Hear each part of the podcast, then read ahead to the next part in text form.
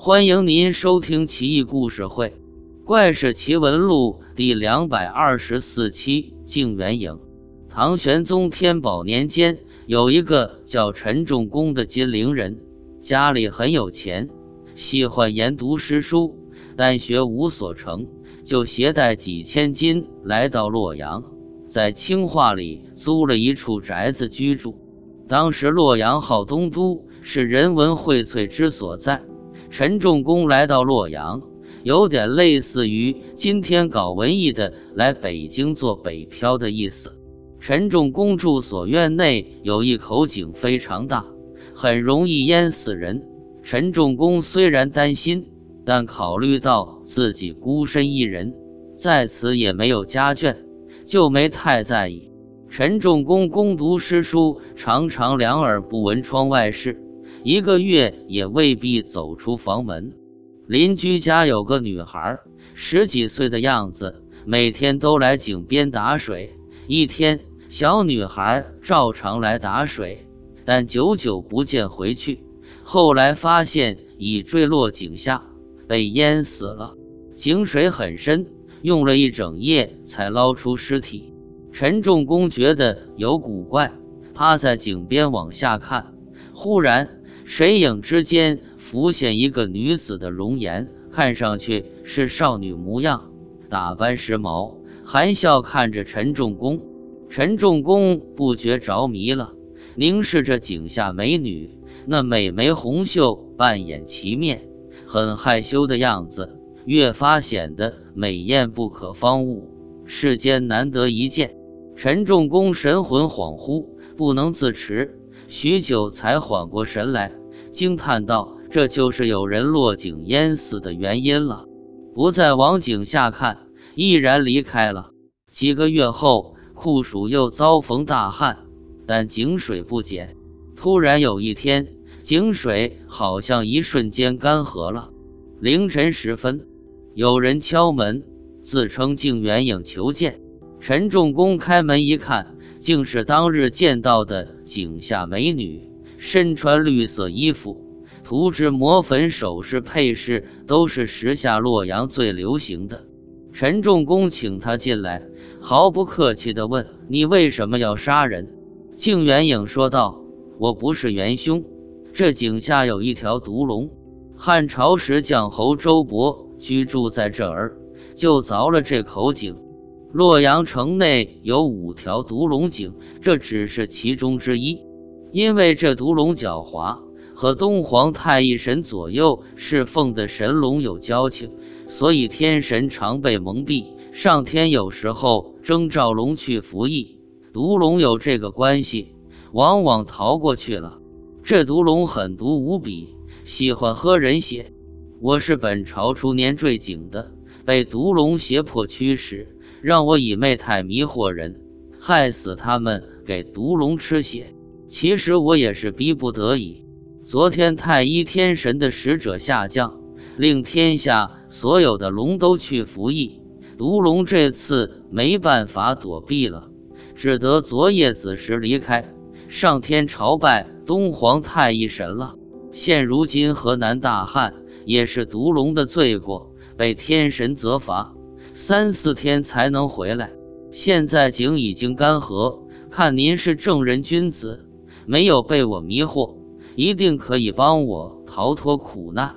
井中污秽不堪，只要您派匠人下去淘换干净就行了。我要是得脱，愿一辈子奉养您。世间的事，只有你想不到，没有我做不到的。说完，消失无踪。陈仲公找来匠人，另一亲信和匠人一起下井，只要见到异物。一概收上来。到了井底，没别的东西，只有铜镜一面，宽七寸八分。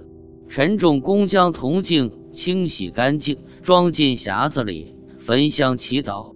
原来这面铜镜就是镜元影。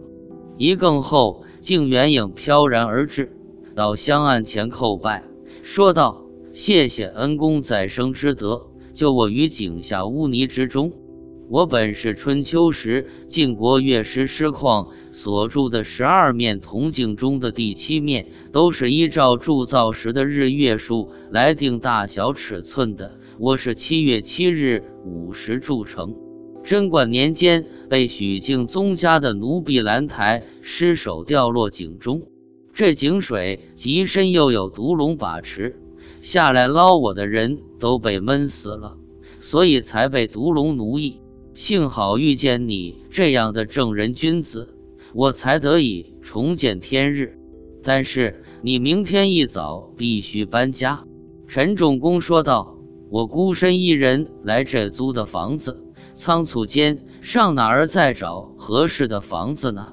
静元影说道。“这你就放心吧，你先收拾东西。”说完就要拜别，有些凄楚的说道：“这一去，以后就再也不能见面了。”陈仲公再三挽留，又好奇地问道：“你打扮的花枝招展、妖冶艳丽的，是怎么引诱那些女子和小孩呢？”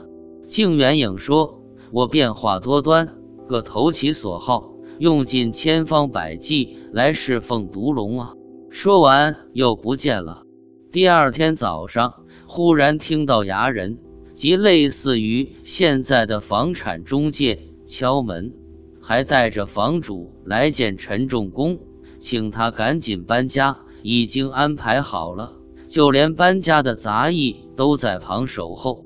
还没到中午，就来到立德坊的一处宅院，大小价钱跟清化里那处房子一样。衙人说房租已经交了，这是契约，统统齐备。交割完之后，陈仲公就在这里住了下来。三日后，清化里那处宅院轰然倒塌，而且牵连到堂屋以及东厢房，统统倒了。陈仲公而后科举连连大胜，高官厚禄，荣华富贵，想必未尝不是搬家的效果。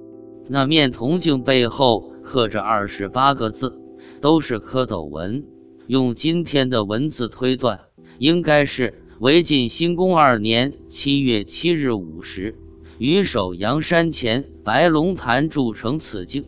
千年后面世，这二十八个字是环绕镜子背面一圈写的，一个字代表二十八宿的其中之一，按照方位排列着。左边有太阳，右边有月亮，青龙、白虎、朱雀、玄武也按照方位排列。在铜镜鼻环处写着“夷则之镜”，夷则古代月律名，古月分十二律，阴阳各六，夷则为其一也。师旷不愧是大音乐家，铸的铜镜十二面，想必都是以十二月律命名的。